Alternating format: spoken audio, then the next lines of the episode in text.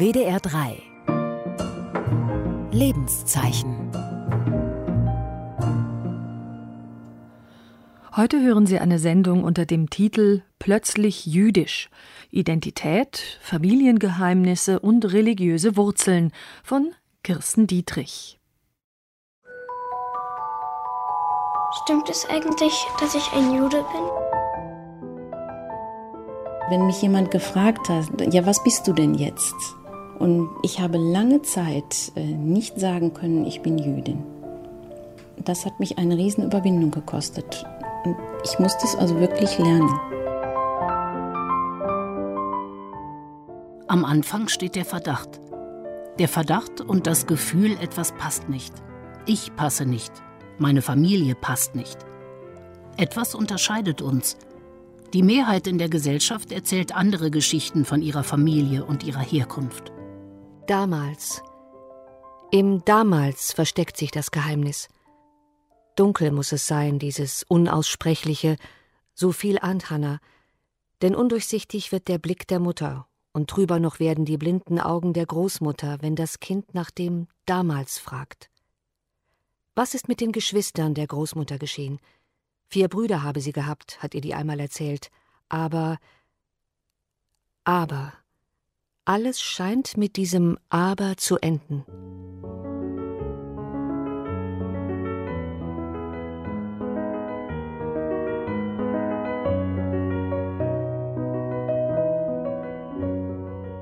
Hannas schlafende Hunde.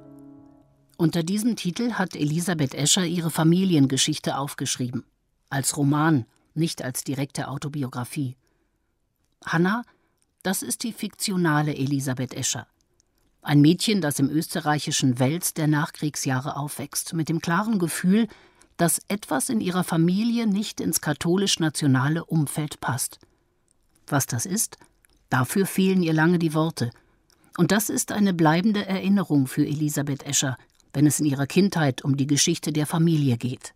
Dass nichts weiter mehr zurückführt, dass mit diesem damals ein Ende im Gespräch, im Rückwärtsgespräch ist. Es gibt ein paar spektakuläre Fälle, in denen jemand plötzlich sein Jüdischsein entdeckte. Der ehemalige Postminister Christian Schwarz-Schilling oder die ehemalige US-Außenministerin Madeleine Albright zum Beispiel – die beide erst im hohen Alter erfuhren, dass Elternteile jüdisch waren. Oder in Ungarn, wo ein Politiker offen antisemitische Positionen vertrat, bis seine jüdische Großmutter entdeckt wurde und er sich, mehr oder weniger freiwillig, aus der Tagespolitik zurückzog und auf biografische Spurensuche ging. Nur selten verläuft die Entdeckung verschwiegener jüdischer Wurzeln so spektakulär. Aber es sind auch keine Einzelfälle. Vertreibung, Flucht und Shoah haben auch für die Überlebenden Familienverbände so zerrissen, dass nicht selten die jüdische Herkunft aus dem Blick geriet, absichtlich oder unabsichtlich. Bei Marion Reinecke war es ein Familienname. Kirstein, so hieß die Familie ihres Vaters. Der Name kam wie die Familie aus Ostpreußen, hatte es immer geheißen.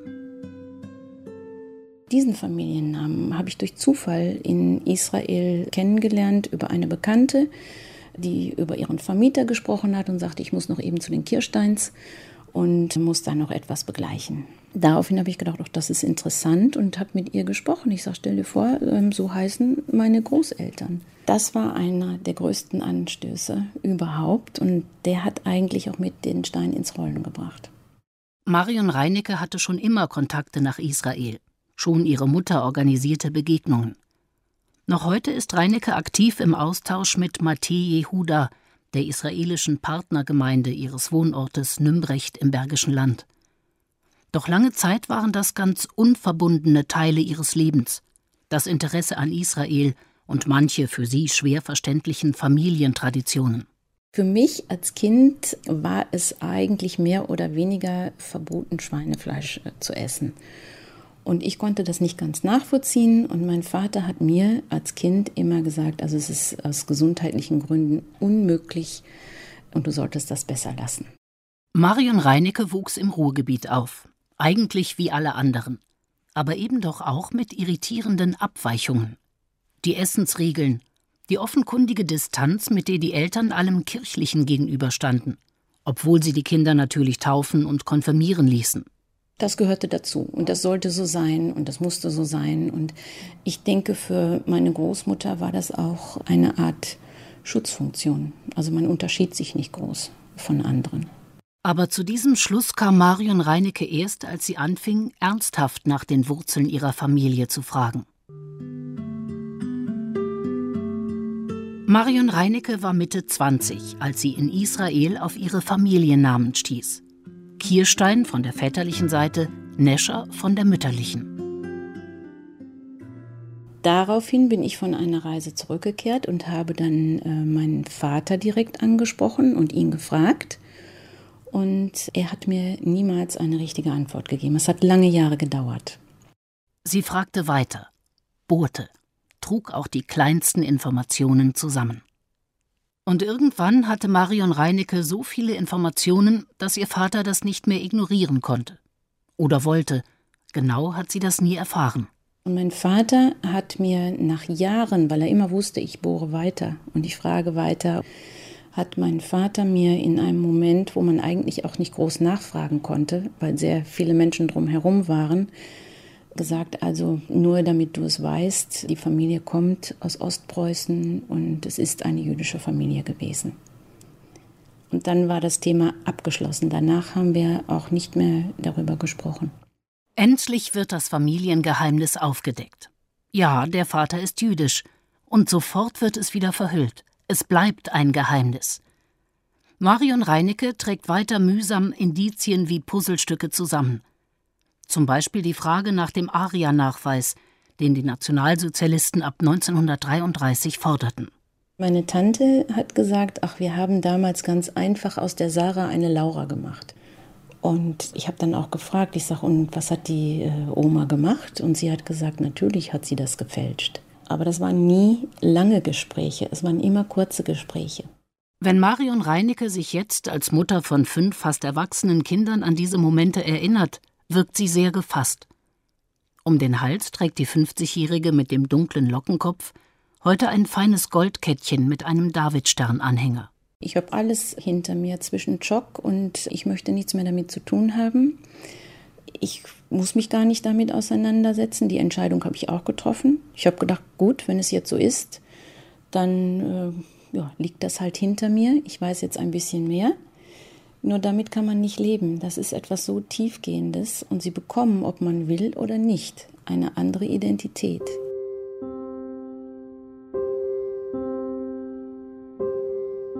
Elisabeth Escher war Grundschülerin, als die Ahnungen über ihre Herkunft zur Gewissheit wurden. Es war dann irgendwo wie ein großes Puzzle, wo es bestimmte Puzzleteile gegeben hat, die die Fühler so ausgestreckt haben, dass sie ineinander übergegriffen haben und dann noch ein paar Teilchen gefehlt haben für einen ganzen Roman. Es war die Umgebung. All die scheinbar so freundlichen Nachbarn, die von der Kollaboration mit den Nazis bruchlos in den Nachkriegsfrieden übergegangen waren, die Escher auf das stießen, was in der Familie selbst immer unausgesprochen geblieben war. So erzählt sie das in ihrem Roman. Wirst du ruhig sein? Sonst stopfe ich dir dein kleines Maul, dein Judenmaul, zischt er. Und Hannah fühlt nur mehr Schwärze, fühlt schwarze Krallen auf ihrem Körper, schwarzen Atem in Ohren und Mund. Was ist ein Nazi? Hanna weiß es nicht. Und ein Judenmaul? Diese Gewissheit ist so automatisch gekommen. Immer wieder so ein Teil dazugekommen und so ist eben diese Ahnung Gewissheit geworden und das war eben dann einfach da. Elisabeth Eschers Großmutter konnte mit ihren Töchtern den Nationalsozialismus in Österreich überleben, weil andere sie deckten. Die Herkunftsnachweise fälschten, unklare Angaben machten, die Familie eben nicht verrieten. Und dann hatte die verwitwete Großmutter auch noch wieder geheiratet und konnte dadurch den typisch jüdischen Nachnamen ablegen. Die Familie hatte Glück, sie entging dem Tod. Allerdings zu einem hohen Preis, vor allem für Eschers Mutter. Ein Bankdirektor half beim Überleben und forderte dafür sexuelle Gefälligkeiten. Der Tochter gegenüber schwieg sie lange und hartnäckig. Die Großmutter bestätigte ihr irgendwann, tatsächlich Jüdin zu sein, sagt Elisabeth Escher. Sie erinnert das nicht als schockierende Enthüllung, sondern eher als nüchterne Information. Das war Absicht so, eben aus diesem Grund, um Hannah damit nicht zu verschrecken, sondern es als etwas Normales darzustellen. Natürlich ihr mitzuteilen, was alles passiert ist und wie schrecklich das war, aber dass es nicht schlimm ist, Jüdin zu sein, sondern dass das etwas völlig Normales ist. Und da hat Hannah schreckliche Angst bekommen, es könnten, würde die Großmutter noch weiter über die Juden sprechen, nicht nur die Augen ganz sterben, sondern die ganze Großmutter könnte sich in den Tod reden. Deshalb hat Hannah auch nicht weiter gefragt, sondern geschwiegen, obwohl sie von der Last der Fragen, die sich in ihr unversehens aufgebaut hat, fast erdrückt worden wäre.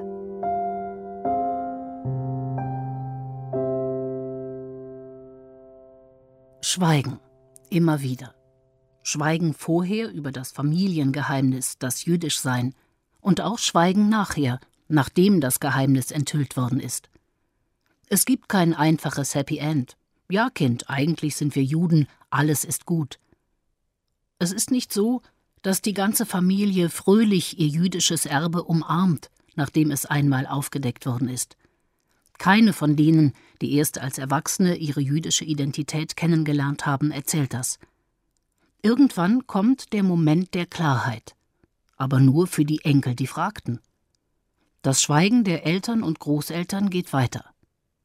Marion Reinecke ich habe mit einigen anderen gesprochen, die das ähnlich erlebt haben, dass während eines Kaffeetrinkens gesagt wird, also eigentlich unsere Familie ist zum größten Teil umgekommen einfach so, als wenn man über ganz normale, lapidare Dinge spricht, sagt man ein bisschen vom Familienhintergrund, der eigentlich das ganze Leben verändert. Ich habe lange Zeit damit gehadert, auch mit meinen Großeltern. War sehr ärgerlich und habe gedacht, das ist eigentlich eine ganz große ja, Verletzung auch der Familie nicht zu sagen oder auch den Kindern, Enkelkindern nicht zu sagen, welchen Hintergrund sie haben.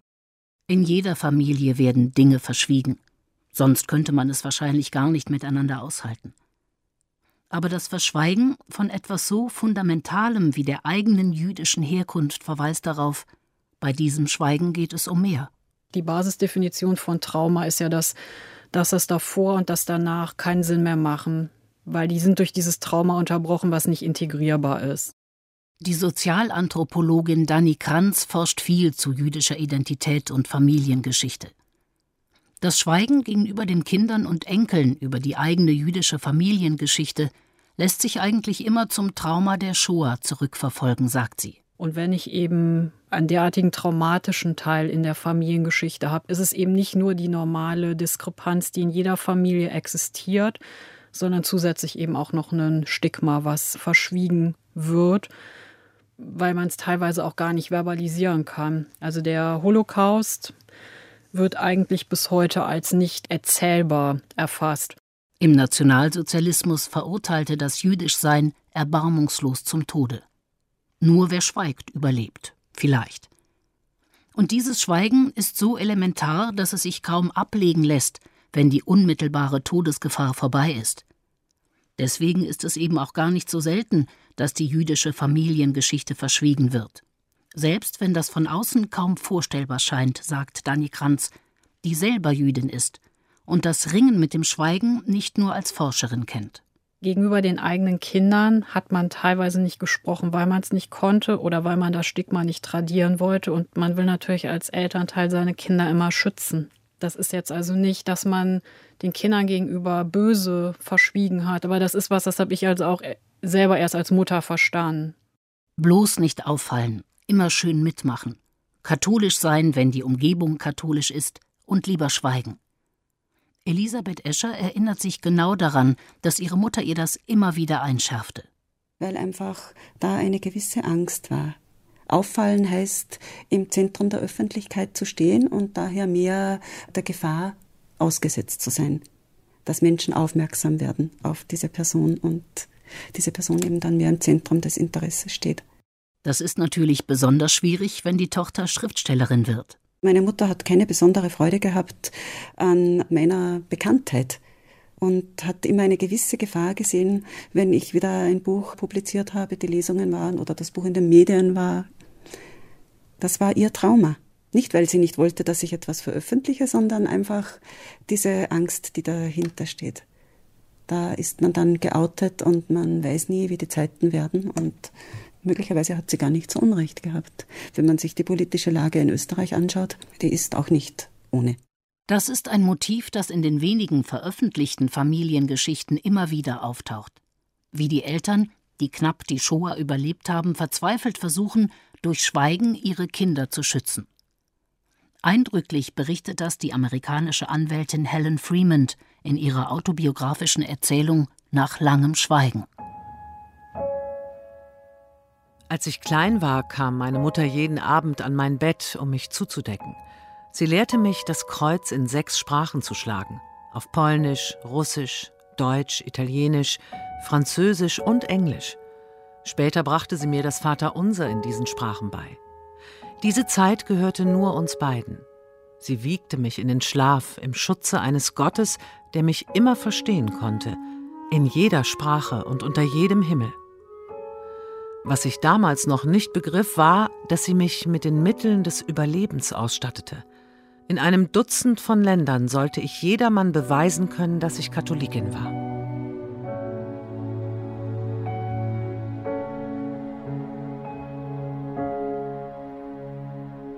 Ich stelle mir das sehr, sehr schwer vor, wenn Sie nicht über Ihre Vergangenheit sprechen können. Mein Vater hat sehr viel aufgeschrieben. Das wusste ich aber nicht. Und ich habe diese Bücher erst gefunden, kleine Kladden, wo er manchmal nur knappe Sätze eingetragen hat. Da hat er sich zum ersten mit allen Religionen auseinandergesetzt und explizit auch mit dem Judentum. Darüber haben wir nie gesprochen. Ich habe es hinterher erst gelesen. Und viele Dinge, wo ich mich frage, warum hat er das aufgeschrieben? Zum Beispiel eine jüdische Schule in Berlin mit genauer Anschrift, wann wurden die Lehrer und die Kinder deportiert, wo sind sie hingebracht worden und das stand also explizit aufgeschrieben in einem kleinen Büchlein. Ich habe nie einen Zusammenhang gefunden und ich konnte nicht mehr fragen. Auch Marion Reinecke musste lernen, dieses Schweigen zu akzeptieren, schon allein, um ihre Familie nicht völlig in Aufruhr zu versetzen. Denn nicht alle wollen so hartnäckig wie sie den eigenen jüdischen Wurzeln auf den Grund kommen. Mein Cousin hat immer ähm, gesagt, also lass das mal, es tut auch in gewisser Weise weh, sich mit dieser Vergangenheit auseinanderzusetzen. Und sein Tenor war immer, wir können auch nicht mehr fragen. Wen sollen wir jetzt noch fragen? Und das ist wirklich so. Jetzt haben wir eigentlich keinen mehr, den wir fragen können. Im Gegensatz dazu hatte Elisabeth Escher ein großes Glück. Zum Ende ihres Lebens wollte ihre Mutter die Familiengeschichte erzählen wie sie im nationalsozialistischen Österreich als Schülerin und junge Frau überlebte, welchen Preis sie dafür zahlen musste, dass Nichtjuden sie deckten, wie die Großmutter in ständiger Furcht lebte, dass die Tarnung aufflöge. Meine Mutter ist die letzten vier Jahre, bevor sie gestorben ist, im Altersheim gewesen. Ich habe sie jedes Wochenende besucht, bin von Salzburg nach Wels gefahren und sie hat dann begonnen, von der Vergangenheit zu erzählen und hat mir die letzten fehlenden Teile praktisch mitgeteilt. Es war für sie eine Befreiung, fast eine Art von Therapie. Ich habe alles mitgeschrieben und sie konnte sich so gut an alle Einzelheiten erinnern. Und es war für mich ein Geschenk und es war für sie ein Geschenk. Mir ist es wichtig, wirklich nicht diesen Fehler zu machen. Ich denke, dass jeder das Recht hat, zu wissen, welche Identität er hat. Ganz gleich, ob jetzt Judentum oder etwas anderes, finde ich das sehr, sehr wichtig, weil es einfach zum Leben dazugehört. Es prägt eine ganze Familie. Es prägt mich selbst, aber ich präge damit auch meine Familie, meine Kinder oder meinen Ehepartner. Und ich möchte einfach diesen Fehler nicht wiederholen. Für die erste und zweite Generation der Shoah-Überlebenden war das Schweigen und Verschweigen eine Möglichkeit, irgendwie mit dem Trauma umzugehen. Für die dritte und vierte Generation, und sie sind es, die die verborgenen Wurzeln wieder aufdecken wollen, wird das bei allem Verständnis zur Belastung. Es ist ja kein Zufall, dass die eigene Familie, ob man sie nun mag oder nicht, so wichtig ist, sagt die Sozialanthropologin Dani Kranz. Aber Familien egal ob jüdisch oder nicht, sind selten so glatt und perfekt, wie man sich das vielleicht wünscht. Ich denke, jeder Mensch hat schon durchaus diese Sehnsucht in sich nach Geborgenheit und nach einer kompletten Familie. Aber die Realität ist nun mal, dass die meisten von uns das nicht haben. Entweder weil Teile der Familie ermordet worden sind, bei anderen sind Teile der Familie aus anderen Gründen nicht mehr vorhanden oder Familien sind auch teilweise bitterst zerstritten. Die Gründe sind ja mannigfaltig. Nur wenn es natürlich ein Genozid ist und ein Trauma, dann ist es eine andere Identitätsdimension. Diese Sehnsucht nach dem Wiederherstellen des Zerstörten, sagt Dani Kranz, kann aber auch zu überzogenen Erwartungen führen. Das heißt, auf der einen Seite ist sicherlich Trauer da, aber auf der anderen Seite ist es natürlich auch eine Projektion, was wäre, wenn die alle da waren, dann würde ich mich mit denen ganz toll verstehen. Marion Reinecke betont dagegen, es gehe eben nicht nur darum, unterbrochene Familientraditionen wieder aufzugreifen und im eigenen Umfeld zu heilen, was zerstört wurde. Für sie hat das Jüdischsein eine ganz besondere Bedeutung. Dieses Familiengeheimnis ist schon etwas, ich denke, es wäre nicht so gewesen, wenn etwas anderes, irgendeine andere Religion zum Beispiel, vorrangig gewesen wäre. Dieses Jüdischsein ist für mich tiefgehender und ich denke schwerer zu tragen. Und das hängt mit der Vergangenheit zusammen, aber auch mit der Zukunft. Es ist auch heute nicht leicht, wenn Sie irgendwo sagen, dass Sie Jüdin sind. Es ist ein schweres Erbe, das ist also nichts Leichtes. Ein Sohn von Marion Reinecke wurde zusammengeschlagen, als er zu seinen jüdischen Wurzeln stand. Aber auch aus anderen Gründen ist es für Marion Reinecke nicht leicht, die familiären Traditionen wiederzubeleben, die sie mit so großem Engagement wieder entdeckt hat. Denn wenn man es nach dem jüdischen Religionsgesetz der Halacha betrachtet, ist sie gar keine Jüdin. Denn es ist nur sicher, dass ihr Vater Jude war. Bei ihrer Mutter gibt es Vermutungen, aber keine Belege. Die Halacha ist in solchen Fällen sehr klar, sagt Natalia Werschbowka, liberale Rabbinerin in Köln. Nach der jüdischen Gesetz sind Jude oder Judin diejenigen, die von jüdischer Mutter geboren sind oder die durch Konversion zum Judentum gekommen. Auf der mütterlichen Seite, da forschen wir und schauen, was dabei rauskommt. Das wäre die wichtigere Seite. Aber ich weiß, es gibt die sogenannten Vaterjuden, dass die ein großes Problem damit haben und sagen, wir fühlen uns jüdisch und wir sind jüdisch, denn die Familie war jüdisch genug, um in irgendeinem Konzentrationslager umgebracht zu werden. Und dann möchten auch wir als Juden anerkannt werden. Dieses Problem treffen vielen Gemeinden. Wir haben sehr viele gemischte Familien.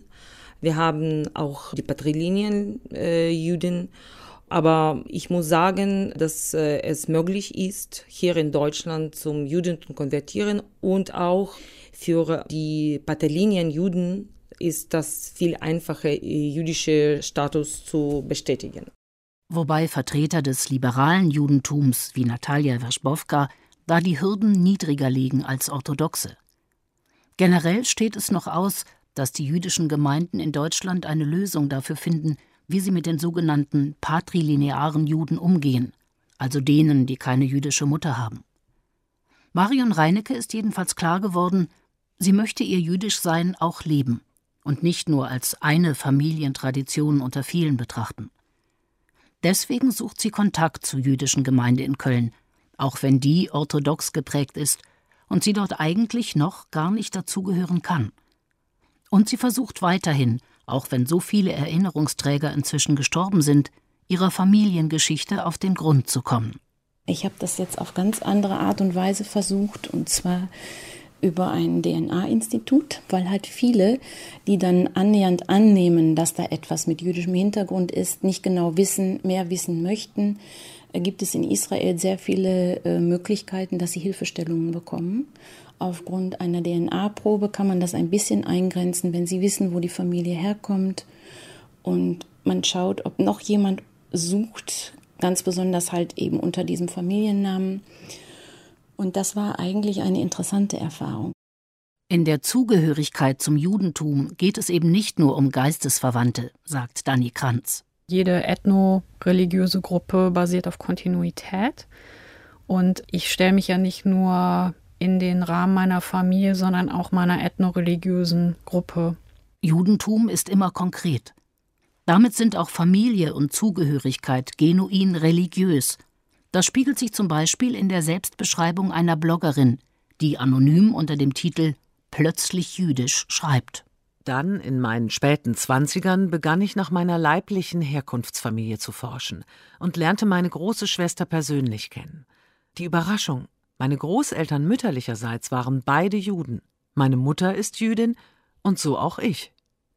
Und auf einmal passten alle Puzzleteile zusammen und alles machte Sinn. Wenn ich jetzt mein ganzes Leben gemerkt habe, da ist irgendwas, was fehlt. Ich habe beispielsweise nur diese sehr rudimentäre Rumpffamilie dann ergeben sich natürlich die Fragen, warum habe ich nur so eine verstümmelte Familie, während alle anderen andere Familien haben. Das ist ja eine ganz legitime Frage.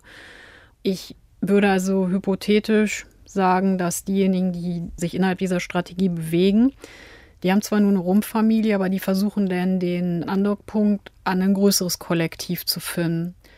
Denn die ethnische Bindung, die Juden aneinander haben, die ist also schon sehr, sehr hoch, eben auch dadurch bedingt, dass sie von einem Genozid betroffen waren.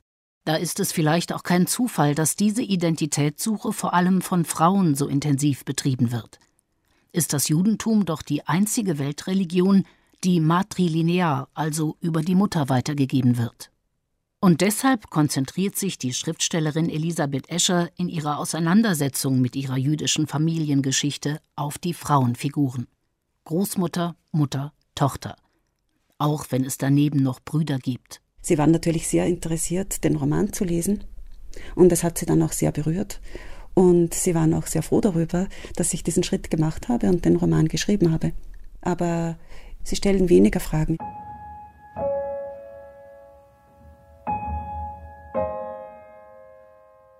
Die Verfolgung der Nationalsozialisten zwang die Eltern und Großeltern dazu, ihre jüdische Identität zu verbergen. Die Töchter haben die verborgene Familiengeschichte wieder aufgedeckt. Verstehen sie sich als Jüdinnen? Da kommen Elisabeth Escher und Marion Reinecke zu sehr unterschiedlichen Schlüssen. Von der Abstammung her schon, von der Religion her nicht. Also ich bin schon ein gläubiger Mensch, aber ich würde mich keiner Religion jetzt äh, so direkt zuteilen.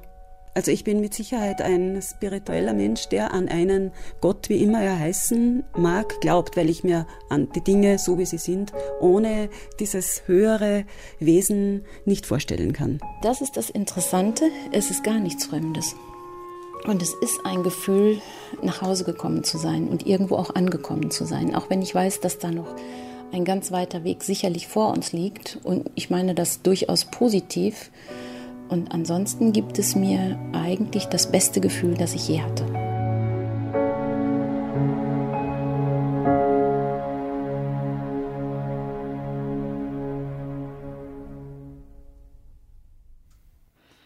In unserer Reihe Lebenszeichen hörten Sie heute plötzlich jüdisch.